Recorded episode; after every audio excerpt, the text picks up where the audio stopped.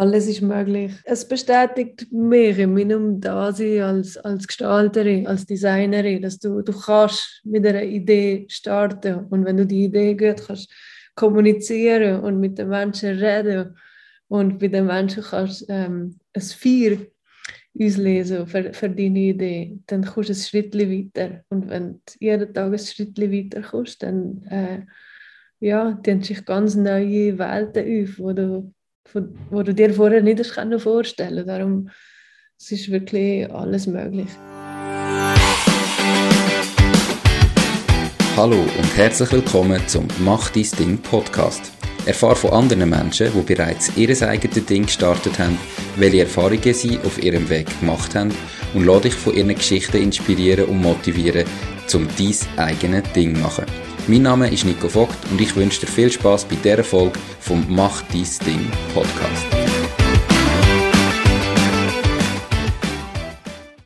Mit meinem neuen Podcast-Partner, der Baluas, habe ich im Juni ein super Angebot für alle Gründerinnen und Gründer. Wenn du in den letzten drei Jahren gegründet hast oder kurz vor der Gründung stehst, bekommst du nämlich vom TCS eine kostenlose und unverbindliche Rechtsauskunft bei einem Jurist. Anmelden kannst du dich jetzt auf baluas.ch slash Rechtsauskunft. Ich wiederhole baluas.ch slash Rechtsauskunft. Herzlich willkommen zum heutigen Interview. Meine heutige Interviewpartnerin ist Diana Kalbermatter aus dem Wallis, wie ihr nachher gehört.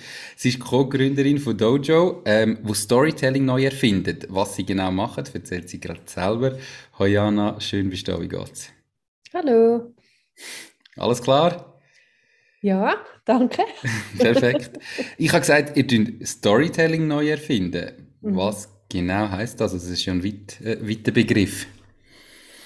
Ja, genau. Also neu erfinden im Sinn, dass wir ähm, einsteigen, wir, wir wollen nicht für den physischen Showroom einsetzen, also für den Ort, wo man heute nur als Besucher angeht. Ähm, und quasi Showrooms sind unsere Kunden und wir möchten ihnen äh, Mittel an die Hand geben, wie sie ihre Besucher können erreichen und auch Infos vermitteln vor Ort. Und vielleicht was bei Dojo ein bisschen speziell ist, ist, dass wir das ähm, recht äh, radikal machen. Wir probieren auf Screens und Ablenkungen so gut wie es geht zu verzichten. Ähm, wir die Audio-Only-Vermittlung anbieten mit Geräten, die wir selber designt haben. Und das Ziel ist halt auch, dass ähm, der, der Showroom oder eben der, der das anbietet, das so, so schnell und so reibungslos wie möglich kann machen und die Besucher nachher eine coole Erfahrung haben vor Ort.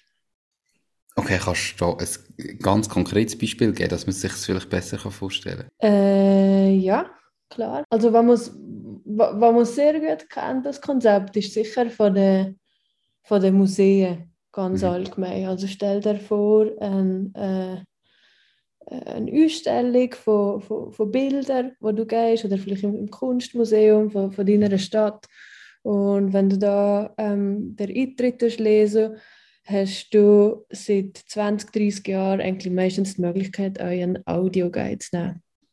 Mhm. Und ähm, der ist, äh, ja, da, da, das ist das Konzept, das man, was man jetzt so kennt, oder? Da kannst du ähm, vielleicht noch äh, 8, 9 Franken draufzahlen und dann ähm, kannst, du eine Sprache auslesen und dann werden dir verschiedene Sachen erzählt zu dem. Mhm. Von, von, da kennt man das Konzept am meisten. Und jetzt so, ähm, was wir herausgefunden haben bei den Museen, äh, zum, dass sie so etwas machen können, braucht es fast einen Vorlauf von einem halben Jahr, bis so etwas kann installiert werden kann. Es sind recht langwierige Prozesse. es hat einerseits mit der Hardware zu tun, aber auch mit der Erstellung vielleicht von den Inhalten, die man nachher hört. Und ähm, wir wollen das vereinfachen, der, der Prozess verschnellern und es muss nicht so eine komplizierte Sache sein. Und äh, wir können uns aber gut vorstellen, dass das nicht nur für das Museum etwas ist, sondern vielleicht ähm, wenn man das nächste Mal in ein Autohaus geht und da durchspaziert und etwas zu den neuesten Modellen will erfahren oder in einem botanischen Garten. Mhm. Oder im äh, Veloladen. The possibilities are endless. Schön. Und das macht ihr ja mit so einem Stab, gell? Ähm, also ihr habt ja nicht Genau. irgendwie ein Headset oder einen Kopfhörer, sondern äh, das sieht aus wie ein Stab. Alle, die im, äh, auf YouTube schauen oder die, die zulassen, können sonst schnell ins Video reinschalten. Du hast nämlich so einen dabei.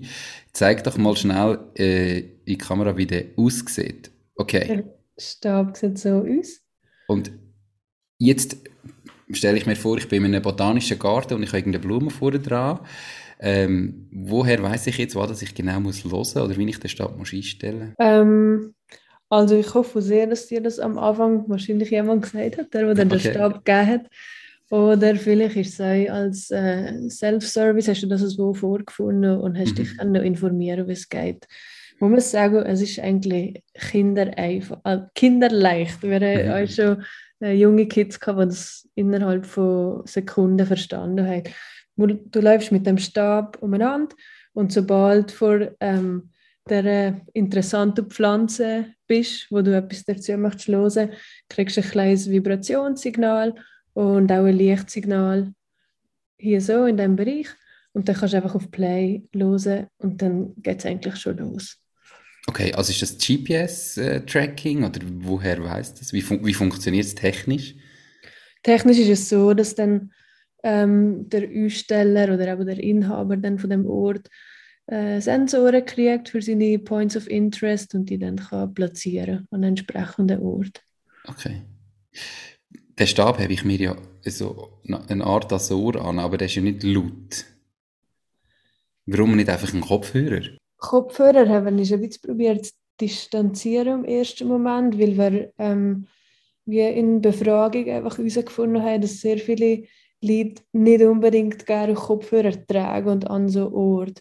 Weil, du musst dir vorstellen, es ist, es ist trotzdem ein, ein, ein öffentlicher Ort, wo man wo zusammenkommt, was, was darum geht, einander zu erkennen. Du hast, äh, vielleicht bist du auch nicht allein da, vielleicht mit einem Kollegen, aber du hast auch ganz viele äh, sag mal, fremde Menschen da.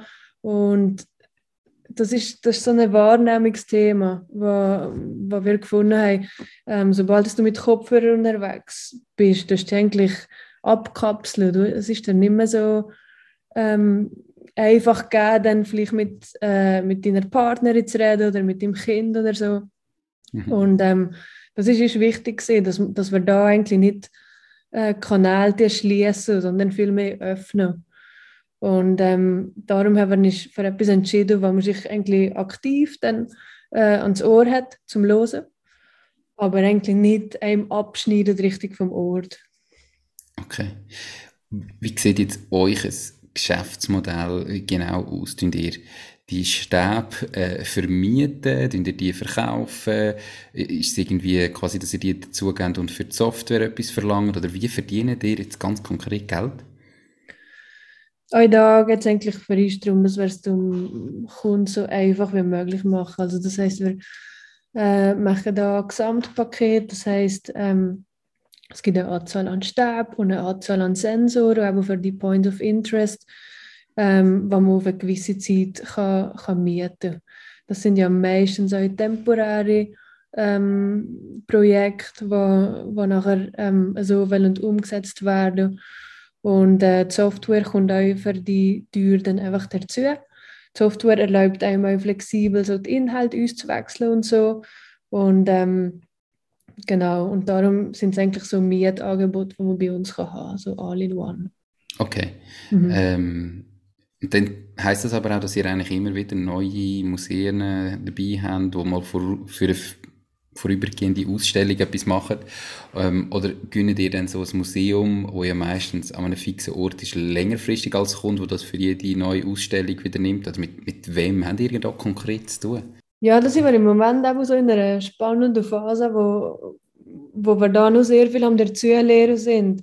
Weil interessanterweise spricht das Gerät oder das System eben sehr viele an. Also es sind in der Tat Museen, wie du sagst, wo vielleicht auch längerfristige Lösungen suchen. Aber auch für die ist das äh, Modell interessant, weil das heißt, sie müssen nicht ähm, äh, sich darauf einstellen, einmal Hardware zu kaufen und nachher die immer wieder äh, selber zu pflegen und instand setzen, sondern durch unser Mietmodell ähm, haben die Kunden dann auch immer die neueste Hardware. Also man kann das auch einfach auswechseln und ähm, wir sind uns sicher, dass die Hardware zurückkommt, dass man sich kann rezyklieren, wieder erneuern und dass einfach die neuesten Geräte bei den, bei den Kunden sind. Mhm. Ähm, genau, also eben Museen ist ein Thema, Messen sind auch ein Thema weil das eben unser Ort sind, wo man ähm, ja, klassische Points of Interest hat, wo, wo man ein bisschen, will eintauchen und so. Und äh, natürlich gibt es an der Messe ganz viele Menschen und Vertreter, die mit einem reden. Die sind jedoch hoch spezialisiert. Vielleicht ähm, hat man auch dann auch manchmal Lust, nur so ähm, einen kleinen Einblick zu kriegen von, von einem Stand oder etwas. Und dann kommt eben auch unser Gerät ins Spiel, wo einem so kann ein, eine kleine Intro geben Okay, spannend. Genau.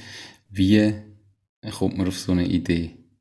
Ist ja mega nischig, mega spezifisch. Wie sind ihr auf das gekommen? Ja, also so das Gedankenspiel ist losgegangen äh, während meiner Diplomarbeit im Industriedesign, ähm, wo ich mir überlegt habe, also ich habe mich viel mit so Gebäudetechnik beschäftigt. Es ist mir um das gegangen, also der, der Fluss äh, durch die Gebäude, vielleicht Sicherheit. Und ich habe mir überlegt, ähm, ich möchte gerne etwas designen, wo, wo wie so ähm, die Weiterführung ist von einem Gebäudeteil, weißt, wo, wo, wo man als Teil von einem Ort erlebt. Mhm. und wo einem, wo einem auch wie so einen Dienst erfüllt, aber in einem klar definierten Raum und nachher wieder abgeben. Also das kann man nachher wieder abgeben. So, irgendwie das sind so die ersten Gedankenspielereien gewesen. und nachher ähm, aber ich, ich komme aus einem Produktdesign, da geht es ähm, nur schon im Prozess her selber geht es auch sehr viel um, um Kombinatorik. Also kannst du dir das vorstellen, du holst am Anfang sehr viele Inspirationen. Ich bin dann an so Fachmessen gereist in der Schweiz und haben wir den Stand der Technik angeschaut oder auch mit Firmen ähm, geredet, äh, Dormakaba als Beispiel oder die äh, Schlüsselhersteller und so. Und ähm, da tun wir ganz viel Wissen aneignen. Und nachher im zweiten Schritt geht es eigentlich ja, eben um, um das Kombinieren. Es geht um Szenarien was, wo, wo ich so die ganzen Inputs, die ich hatte, irgendwie probieren zu sortieren und auf verschiedene Arten zusammenzusetzen. Und ja, am Schluss, ähm, wo Dojo dann da ist, war, ist, es eigentlich auch so in Szenarien gewesen. also ganz viele Szenarien, wie man kann mit, mit, mit einem Stab äh, super viele Sachen abdecken, oder? Und, und äh, wo es dann bei uns nachher darum gegangen ist, äh, eine Firma zu gründen und, und das auch in einen validen Business Case umzumünzen, haben dann ganz viele Szenarien müssen daran glauben und die haben wir dann natürlich aber nicht alle direkt können umsetzen Ja. Genau. Spannend. Jetzt, ich habe mir das ein paar Mal überlegt, ähm, irgendwie hast du eine Produktidee und dann denkst denkst du mal weiter. Ähm, und ich glaube, ganz viele Leute haben mal Pro Produktideen, aber meistens scheitert es dann, glaube ich, daran, dass man irgendwie das Gefühl hat, ja, aber wie soll ich jetzt das produzieren, wenn man selber eben keine Ahnung von Produktdesign hat, aber auch von der Technik oder so gar nicht. Äh, kannst du das mal mitnehmen in den Prozess, wie du zuerst vielleicht einmal einen Prototyp hast und nachher dann aber auch, wie, wie kommst du von einem Prototyp, der funktioniert, zu so einer zu einem serienfertigen Produkt, wie findest du die Produkthersteller und so? Kannst du das mal in den Prozess hineinnehmen? Mhm. Mhm. Also als erstes würde ich ähm, wirklich ganz fest nochmal betonen, weil ich möchte nicht, dass es so rüberkommt wie ah, mir ist die Idee so angekippt und nachher habe ich einfach meinen Kopf durchgesetzt, weil, weil die Walliser eh so stur sind. Also so ist es nicht ganz gelaufen. Ähm, Produktidee hin oder her. Also im Design tut man das immer extrem fest abgleichen mit, äh, mit der Zielgruppe oder mit, für, für die, wo man es macht. Und das ist schon eigentlich während dem, dem Diplomprojekt ein Thema gewesen, aber natürlich auch nachher geht es eigentlich immer wieder um die Validierung. Das macht man eigentlich ständig. Das heißt, bevor es noch bevor es irgendwie um eine Umsetzung gegangen ist, haben wir ähm, gut ein halbes Jahr uns konzentriert nochmal auf die erste Zielgruppe. Und das sind eben in unserem Fall, haben wir uns entschieden für ähm, klassische Museen und Aussteller. Also da, wo man das Konzept von dem Audioguide halt schon kennt. Und auch da ist es gar nicht darum gegangen, ähm, wir äh, kommen jetzt und präsentieren unser super Produkt, sondern ähm, ganz unbefangen nur mal mit einem Lied reden und der Alltag nur mal probieren zu verstehen wo, von ihnen. Ähm, also was heißt im Museum zu arbeiten, äh, welche Entscheidungen muss man treffen und wie kommuniziert man mit den Besuchern und was sind wichtige Sachen, was ist weniger wichtig. Und das, das haben wir wirklich nur mal so müssen machen, bevor wir uns entschieden haben, wir gehen einen Schritt weiter mit, mhm. mit dem Ganzen. Das ist so der erste Teil gewesen. und nachher ähm, ja, wie geht man weiter? Du, du sagst es richtig, ich habe, ich habe Produktdesign studiert, aber selber habe ich auch nicht technische Kenntnis in dem Sinn. Also meine Mama und mein Großvater sind äh, Elektroingenieure gewesen, aber ähm, die ja, haben mir zum Teil können mit Zeichnungen helfen, aber, aber nachher zum Nachvollziehen ja. hat es dann doch nicht so gelangt. Ähm, wie in unserem Fall, wir sind fest auf die Ressourcen eigentlich von der, von der Hochschule selber gegangen, also da, wo ähm, der Louis und ich die Ausbildung gemacht haben, ähm, bei dieser Fachhochschule, haben wir gewusst, gibt es halt nicht nur ähm, Design, Angebot, sondern auch technische, ähm, Elektro- und Informationstechnik hat ein Studiengang geheißen. Und diese war völlig unverfangen abgegangen und haben gesagt, hey, wir haben hier äh, das Projekt, die Produktidee. Ähm, es gibt die und die Evidenz, dass äh, wirklich eine Zielgruppe da ist, die interessiert ist an dem. Und ähm, habt ihr Lust, mit uns zusammen zu arbeiten, im Sinne von so, ähm, wie sagt man denn, ähm, so Partnerschaften. Mhm. Und da sind wir zum Glück auf gutes Echo gestoßen und haben das nachher können, ähm, dann zum ersten Mal umsetzen. Und das hat dann konkret geheißen, dass so eine, äh, eine Klasse von 40 Studenten in Elektro- und Informationstechnik haben dann quasi zwei Semester, nachdem ich abgeschlossen habe, haben sie ähm, ein Semester lang ähm, wie so eine, einen Wettbewerb gehabt mit fünf Teams, die versucht haben, äh, ein Funktionsmuster herzustellen. Also das heißt wirklich zum ersten Mal vom Konzept von so einem Gerät und Zeichnungen und beschreiben, wie es funktionieren und sagen, okay, und am Schluss haben wir etwas, wo 3D-druckt ist und die elektrische Komponente drin hat, dass es die Hauptfunktionen erfüllt. Und ähm, der Dozent, äh, wo das begleitet hat, mit ihm haben wir eine super Zeit gehabt, wirklich. Er hat mir am Anfang schon ähm, gesagt, hey, mach dir bitte nicht zu grosse Hoffnungen. Es ist der Normalfall, dass so Sachen nicht klappen auf Anhieb und so. Mhm. Ähm, eben, weil es halt, es ist dann so eine, eine Pioniersache, oder? Und, und Studenten sind schon einfallsreich, aber man, man kann einfach nicht darauf gehen, dass es klappt.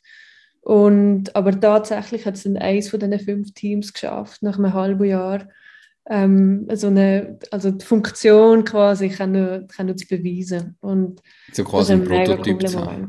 Bitte? So quasi ein Prototyp zu haben. Genau, genau.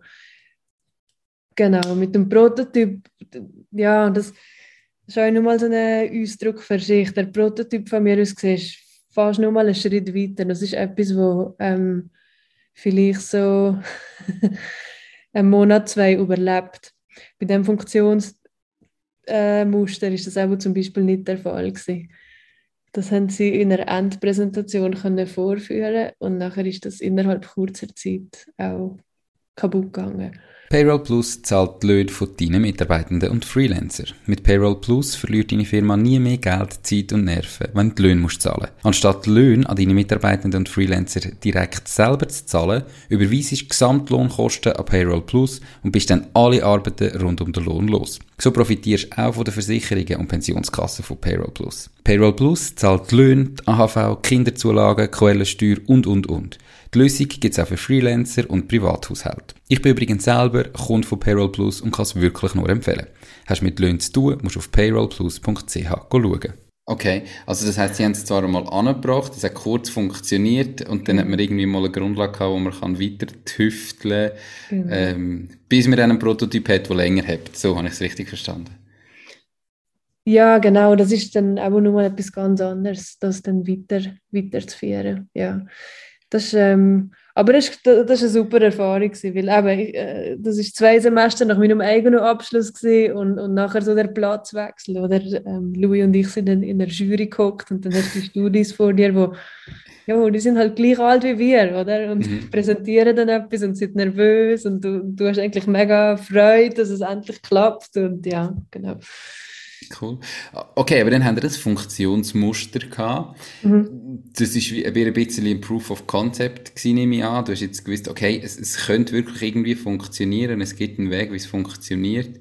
Aber du bist ja immer noch ganz am Anfang. Wie ist es von dort an weitergegangen, bis du wirklich so den fertig produzierten Stab gehabt hast? Also der Stab ist jetzt auch noch nicht 100 Pro fertig produziert. Das muss ich vielleicht auch sagen. Das, ist, äh, das wird nach wie vor ein langer Prozess sein, aber wir, haben, ähm, wir sind sicher schon ein Stück weiter als damals.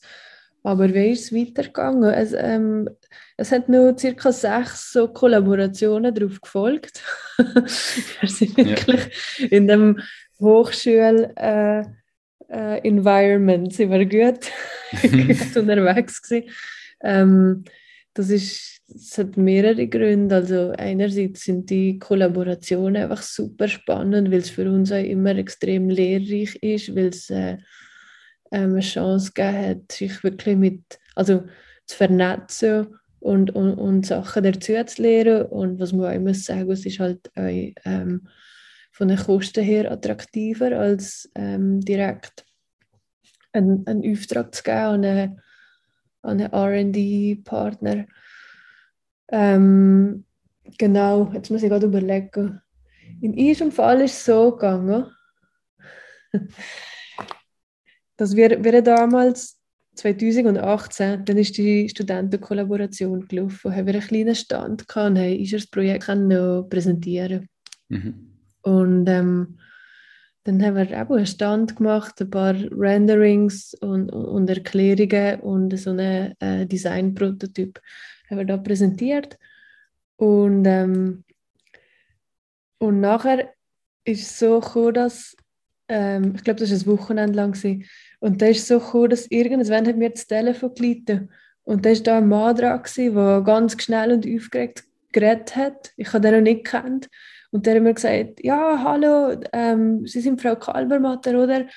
Ja, ich bin da gerade mit der ein paar äh, Entwickler aus, aus der Tschechei vorher an ihrem Stand vorbeigelaufen. Die haben das Konzept ganz toll gefunden und die möchten das gerne umsetzen. okay. ja. Ja. Und, und so ist nachher dann der nächste Schritt gegangen und dann ist dort eine Kollaboration zustande gekommen. Ja, über Umwege. Also wir haben, wir haben sie dann kennengelernt.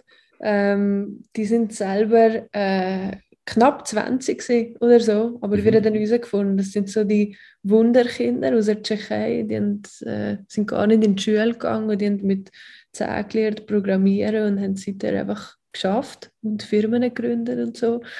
Und äh, okay. das hat uns dann auch recht erstaunt. Ähm, so, sind sogar äh, Weltmeister in Robotics. da gibt es Weltmeisterschaften. ja, genau, genau. Ähm, und mit denen sind wir dann zusammengekommen und, und, und haben das dann angeschaut und, und äh, ja, haben uns dann angenähert, was das heisst, so etwas umzusetzen.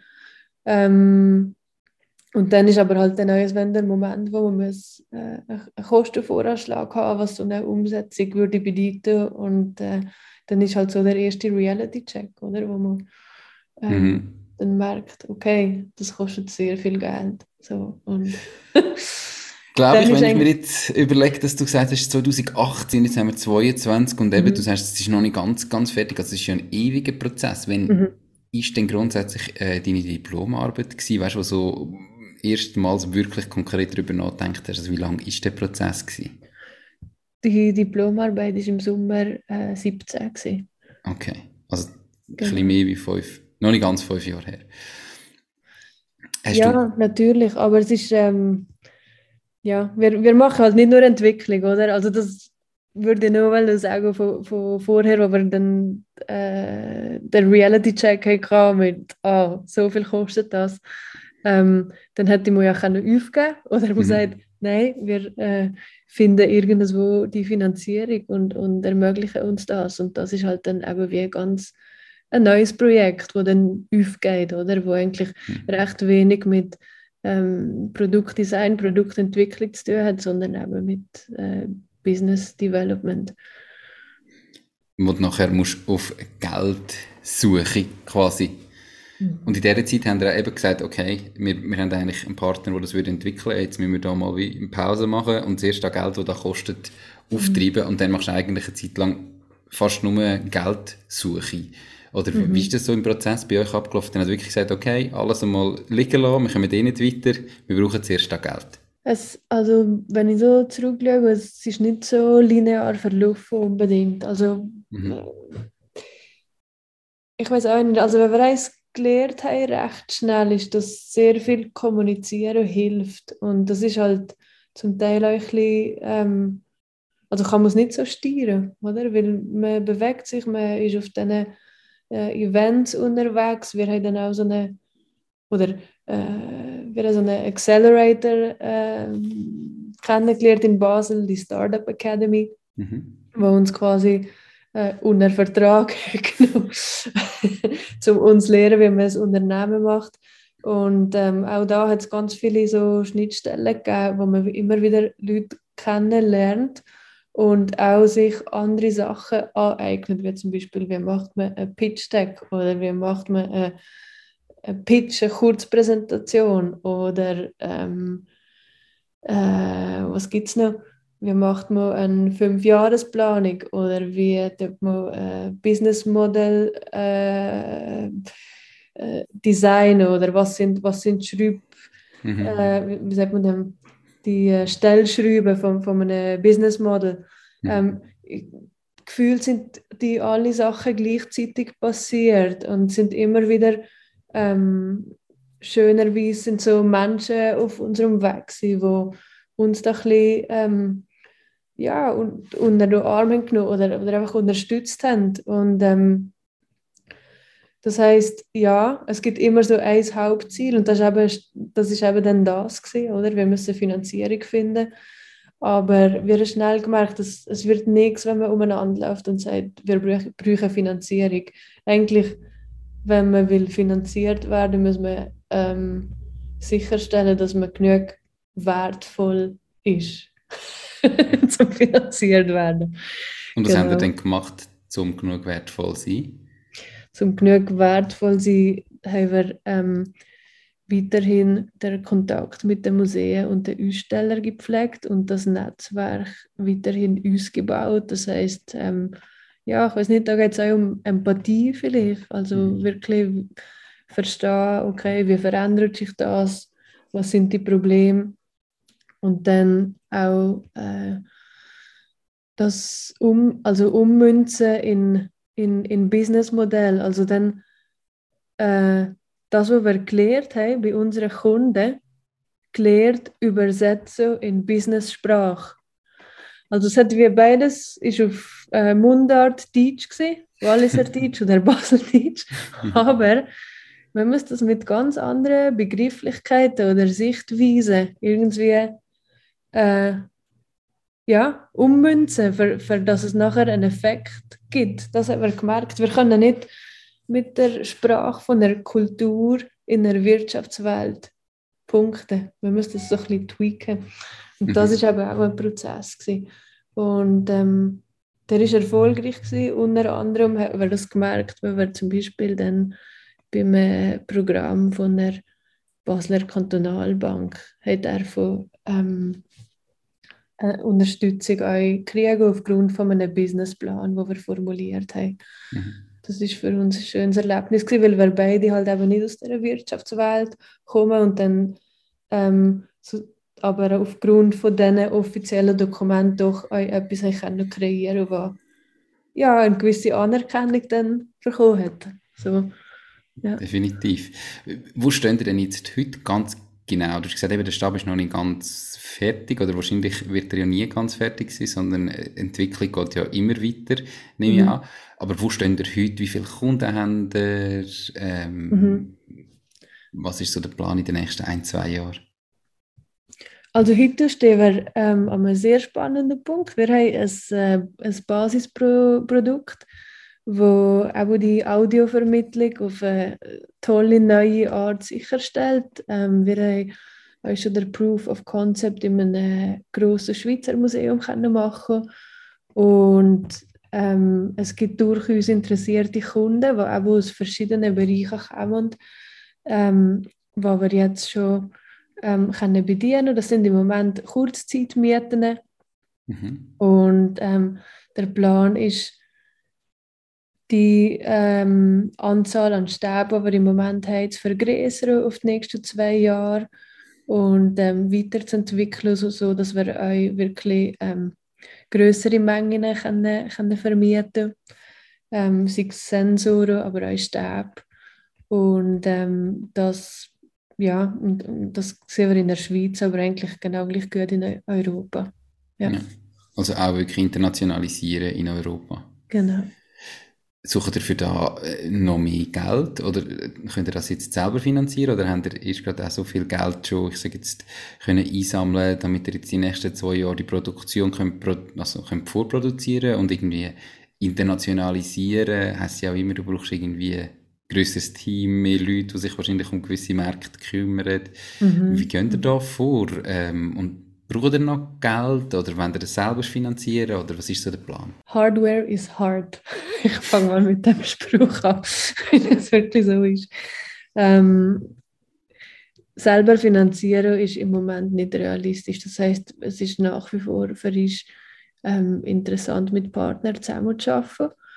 Äh, da geht es aber vielleicht auch nicht nur um, um finanzielle Beteiligungen, sondern auch wirtschaftliche. Also mittlerweile sind wir an einem Punkt, wo wir vielleicht auch ähm, genauer schauen, oder, was sind das für Partner, inwiefern äh, bringen die, also können die das Business auch unterstützen, also nicht nur ähm, finanziell und mit Unternehmer-Know-how, sondern auch rein von der Positionierung her. Mhm. Und ähm, ja, also da, das ist im Moment das Thema. Da werden wir ähm, eine nächste Finanzierungsrunde auch machen. Auf den Herbst von dem Jahr ist das geplant, zum ähm, der nächste Meilenstein erreichen. Und das wäre aber in unserem Sinn auch wirklich, wenn ich vorher gesagt habe, dass man mehr Stäbe produzieren kann, dass man ähm, ja, eine Art Industrialisierung kann machen von, von dem Produkt. Wie groß ist der Markt? Jetzt, wenn du sagst Europa, ich kann mir das so gar nicht vorstellen. Ich bin selber nicht unbedingt ein Museumsgänger oder so. Aber äh, was haben ihr da für Zahlen im Kopf, wenn ich das so frech frage? Wir haben da diverse Berechnungen gemacht und ähm, ich finde es an, an dieser Stelle mehr verwirrend als hilfreich, Zahlen zu benennen, weil es mhm. eben darauf ankommt, wer das die Kunden sind. Ähm, das Ding ist, wir sind recht also äh, optimistisch, dass sich das verändert im Moment. Wir haben das Gefühl, wir sehen da Zeichen und, und der Markt, den wir ansprechen, sind aber nicht die Museen, sondern die Storyteller. Mhm. Und das wiederum eröffnet aber sehr viele Möglichkeiten. Also das sind, ähm, ja, du kannst sagen, Gewerbetreibende, die äh, eine, Experience in ihrem, in ihrem Showroom, in ihrem Geschäft wollen bieten, das sind eigentlich Teil von unserer Kundschaft. Und da sind wir ähm, schon bei einem sehr grossen Markt. Oder äh, ja, wächst eigentlich das Potenzial stetig. Also haben ihr eigentlich gemerkt in dem ganzen Prozess, dass, dass Museen am Schluss vielleicht gar nicht Hauptzielgruppe sind? Ja, das könnte gut sein. Das könnte gut sein. Es, ähm, genau, also unsere, unsere Vision ist eigentlich auch ähm, der Storyteller, das, also enabling Storytelling, oder? Sehr deutsche, äh, sehr deutsche Sache. Ja. Aber ähm, ja, eigentlich wirklich die Tätigkeit von, komm, also schön bist du zu mir gekommen, so als Psycher, ich erzähle dir etwas über meinen Ort, dass wir das können vereinfachen. Das, das muss einfach einfach gehen, weil es ist so eine schöne äh, Geste eigentlich, ähm, wenn, wenn jemand zu einem kommt und man kann Informationen, Wissen, Gefühl ähm, weitergeben. Storytelling, das heißt für uns so viel. Und die Vision von uns wäre, das so einfach wie möglich zu machen und, und vielleicht sogar ein bisschen zu demokratisieren. Also was wir uns vorstellen, ist, dass man ähm, wird online gehen, sich ein Paket bestellen und nachher ähm, kriegt man alles, was man braucht, die Geräte, Ladestationen und Sensoren zu sich geschickt und kann das mit der passenden Software innerhalb von wenigen Stunden ähm, aufbauen, inklusive der, der Content Creation. Und mhm. ist einfach dann ready für, ähm, ja, dass, dass die Leute sich können, können, können informieren oder auch nur einfach verweilen und etwas hören. Klingt mega spannend, definitiv. Du hast ja gesagt, eben, du hast äh, quasi Dojo als deine Diplomarbeit äh, grundsätzlich entwickelt. Hast du sonst auch schon geschafft vorher oder während dem Studium oder nachher? Oder bist du eigentlich insofern immer selbstständig gewesen? Hast du immer dein eigenes Ding gemacht? Ähm, nein, ich hatte schon Anstellungen. Gehabt. Ähm, ja, es sind einfach sehr viele verschiedene Anstellungen gewesen. Ich glaube, darum bin ich da Unternehmerin, weil, weil es irgendwie so genau aus, der Mix aus diesen Sachen ähm, hat, hat zu dem geführt, was ich, was ich im Moment mache. Ich habe mit 16 die Kunstschule gemacht im Wallis und habe nachher ein Zeitchen ähm, in Holland geschafft, in Den Haag und in Rotterdam als Grafikerin. Äh, nachher hat es mich auf Basel gezogen, wegen der Papiermühle. Ich wollte lernen, wenn man Papier hat gemacht okay. im 17. Jahrhundert. habe auch beim Papiermacher geschafft und, ähm, und auch in der, in der Signaletik. Das Signaletik ist so ein ähm, Fachbereich, äh, wo so angesiedelt ist bei der Architekturplanung und Grafikdesign, ähm, wo es eben genau um das geht, um Personenfluss, um äh, System, wie wird ein Ort, das Gebäude genutzt und wie kann man das aber auch ähm, ansprechen und, oder typografisch sinnvoll äh, umsetzen und produzieren. Das sind so meine Jobs gewesen, ja. Ich bin ähm, aber denke schon mehrheitlich einfach im Kunst- und äh, Kulturbereich unterwegs gewesen. Oder das sind meine, meine Jobs bis jetzt, ja. Okay. Und wenn du dir jetzt überlegst, wie du damals geschafft hast, ähm, heute bist du Unternehmerin, mhm. ist Unternehmerin sein so, wie du es dir vorgestellt hast? Das ist eine lustige Frage. Wahrscheinlich schon, weil also ich habe jetzt äh, in, in, den letzten Jahren nie so einen Moment gehabt von, uff, jetzt bin ich überrascht, dass das auch noch dazu gehört oder so. Also mhm. nein, ich denke, ich bin ähm, wahrscheinlich schon immer eher selbstständig unterwegs gewesen. Und von dem her, ja, passt es für mich. Ich habe auch ähm, in der Familie einen, einen Onkel, gehabt, der das fest äh, vorgelebt hat, glaube ich. Ist mir sehr lange nicht bewusst gewesen, aber äh, im Nachhinein realisiere ich das. Der, hat, der ist nie angestellt und hat, hat auch eine Familie gehabt und so. Und da sind einfach immer wieder Projekte gekommen. Und, und ähm, das war eigentlich etwas Normales. Gewesen, ja. Die Valiant ist die Bank von meiner Wahl. Die ganze Eröffnung vom Konto von der Macht Ding GmbH ist von daheim ausgegangen. Alles hat schnell, einfach und unkompliziert funktioniert.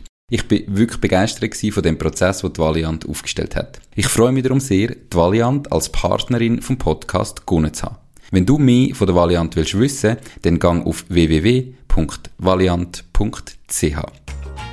Valiant, die Bank, die es Ihnen einfach macht. ist so nicht, nicht unbedingt, ja, etwas weit weg sein, sondern du hast gewusst, das kann mhm. funktionieren und funktioniert so. Könntest du dir im Moment vorstellen, auch mal wieder einfach in einen ganz normalen angestellten Job retour zu gehen?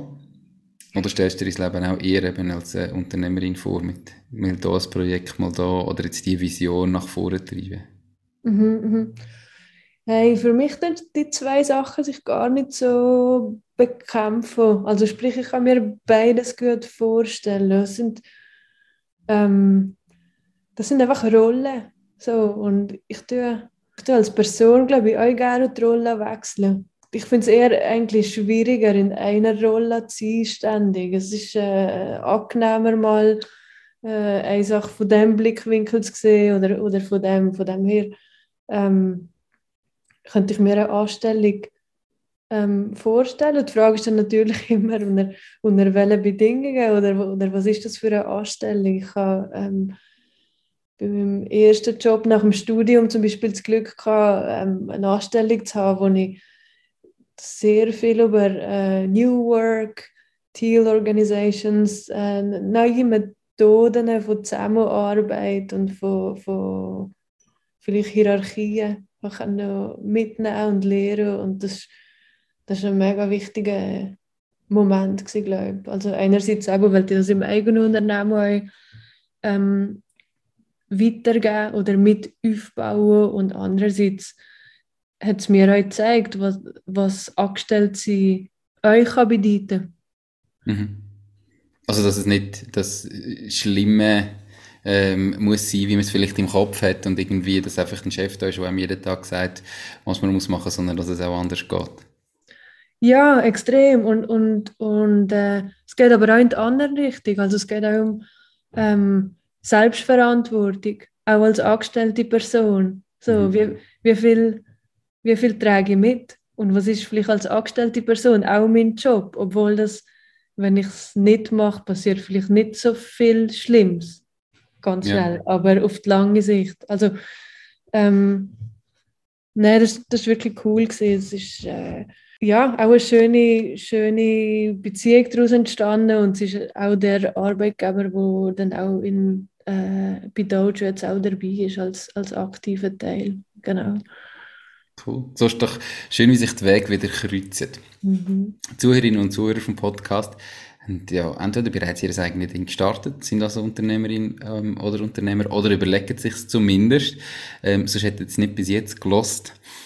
Was ist jetzt so für dich das grösste Learning, das du mitnimmst aus diesen fünf Jahren Unternehmertum, wenn du so auf einen Tipp musst abbrechen was wäre das? Alles ist möglich ich bin bestimmt nicht die Erste, die das sagt. Es gibt sicher schon viele, die das gesagt haben. Aber ähm, es, bestätigt, es bestätigt mich in meinem Dasein als, als Gestalterin, als Designerin, dass du, du kannst mit einer Idee starten und wenn du die Idee gut kannst kommunizieren und mit den Menschen reden und mit den Menschen kannst ähm, ein Feier mhm. auslesen für, für deine Idee, dann kommst du ein Schritt weiter. Und wenn du jeden Tag ein Schritt weiter kommst, dann äh, ja, tun sich ganz neue Welten auf, wo du, wo du dir vorher nicht hast vorstellen Darum es ist wirklich alles möglich.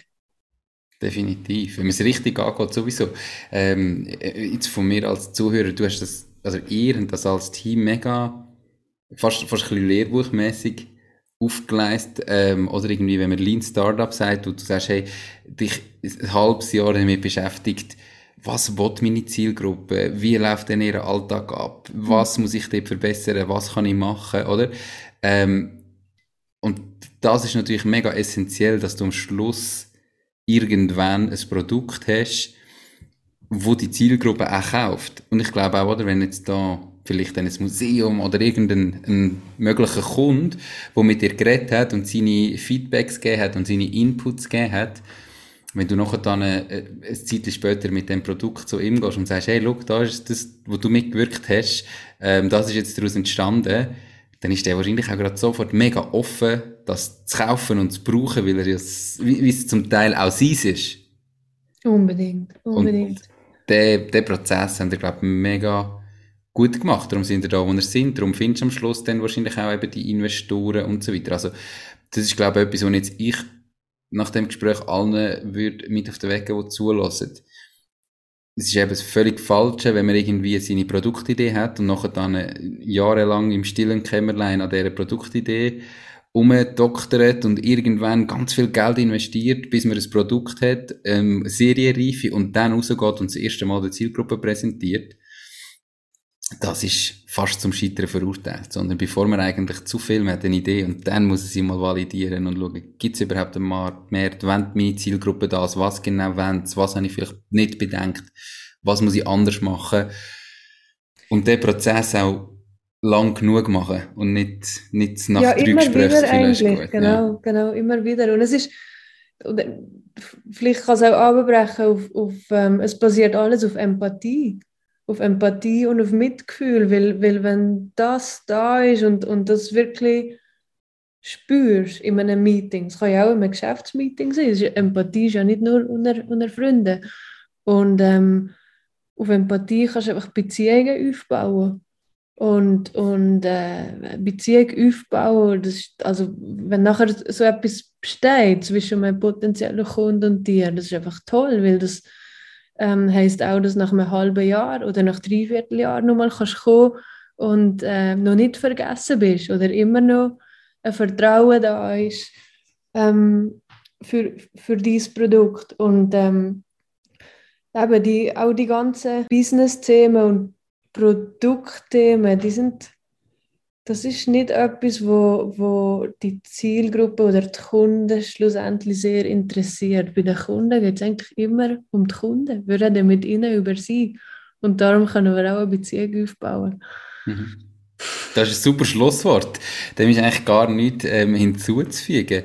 Jana, merci viel, viel mal für deine Zeit, ähm, für ja. das mega spannende Gespräch. Ganz viel Erfolg in Zukunft mit Dojo und ich hoffe, wir sehen das irgendwann einmal auch noch in live. Das hoffe ich auch. Danke, Nico. Merci. Mach's gut. Tschüss. Ciao, ciao. Ciao. Das war es auch schon mit dieser Podcast-Folge. Ich bedanke mich ganz herzlich fürs Zuhören. Ich würde mich außerdem extrem freuen, wenn du auf meine Webseite www.mach-dies-ding.ch wirst gehen und dich dort in mein Newsletter einträgst. Damit kann ich dich über neue Folgen und Themen, die dir helfen, dein eigenes Ding zu starten, informieren. Nochmal danke vielmals fürs Zuhören und bis zur nächsten Folge vom Mach dies Ding Podcast. In dem Sinn, alles Gute und bis dann, dein Nico.